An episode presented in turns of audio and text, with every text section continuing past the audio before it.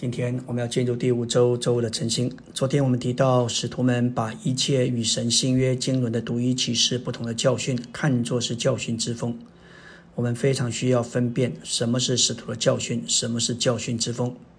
保罗在提前六章三节说：“若有人教导的不同，不赞同健康的话，就是我们主耶稣基督的话，以及那合乎敬虔的教训。”这里强调使徒教训就是合乎敬虔的教训。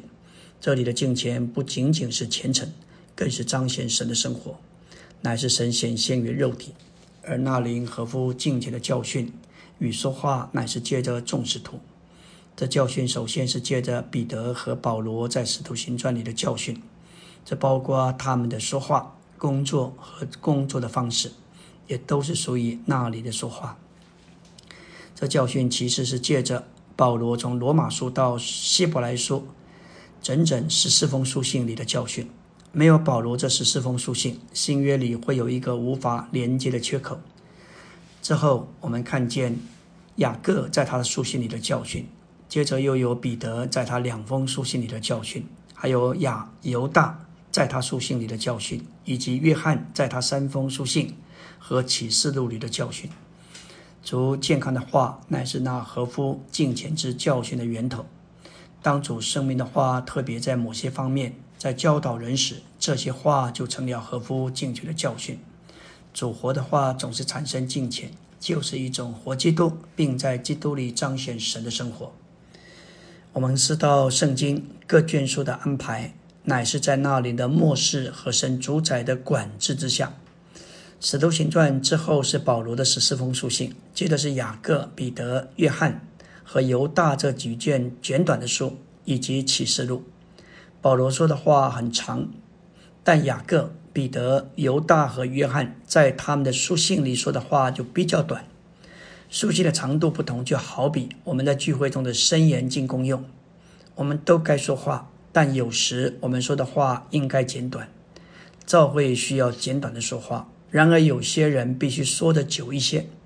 保罗和约翰。有较长的说话向我们揭示我们与基督奥秘的连结。这两位作者多次说到我们在基督里，以及基督在我们里面。约翰福音常用“在他里面，在我里面”这个词句。保罗也多次说到我们在基督里面，基督在我们里面。神在新约中教训中的说话，乃是借着保罗和约翰得到完成。神的话作为启示出来的奥秘，乃是借着保罗的著作得到完成；但是全部新约是借着约翰的著作得到完成的。在启示录二十二章十八到十九节，在这里，约翰说：“我向一切听见这书上预言之话的做见证。若有人在这话上加添什么，神必将写在这书上的灾害加在他身上。”若有人从这树上预言的话删去什么，神必从这树上所写的生命树和圣城删去他的份。圣经中没有别卷书这样说，唯有约翰在末了这样的宣告。因此，他的著作乃是全部新约启示的完成。我们来到第二大点的第四终点，成为风的教训，把信徒吹离基督与教会这中心的路线。这乃是撒旦以及狡诈利用人的欺骗手法所鼓动的骗言，为要阻挠神建造基督身体的永远经纶。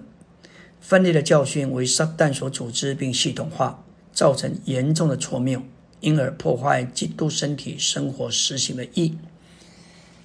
第五重点说到教训之风的目的，乃是仇敌撒旦邪恶的目的，为要拦阻基督生机身体的建造，也要分裂基督生机身体的肢体。造成无穷的分裂，不以爱心和恩慈保守基督身体的义。我们知道教训之风的目的，乃是仇敌撒旦邪恶的目的。这乃是与神永远的经纶相对的。这些教训之风，目的是要倾覆一些信徒的信心。有些信徒的信心已经被教训之风所倾覆，他们或许不反对主的恢复，但是他们对主的恢复失去了热忱，失去了信心。教训之风的目的，乃是要残害教会生活。这是大数的扫罗在成为使徒保罗之前所做的。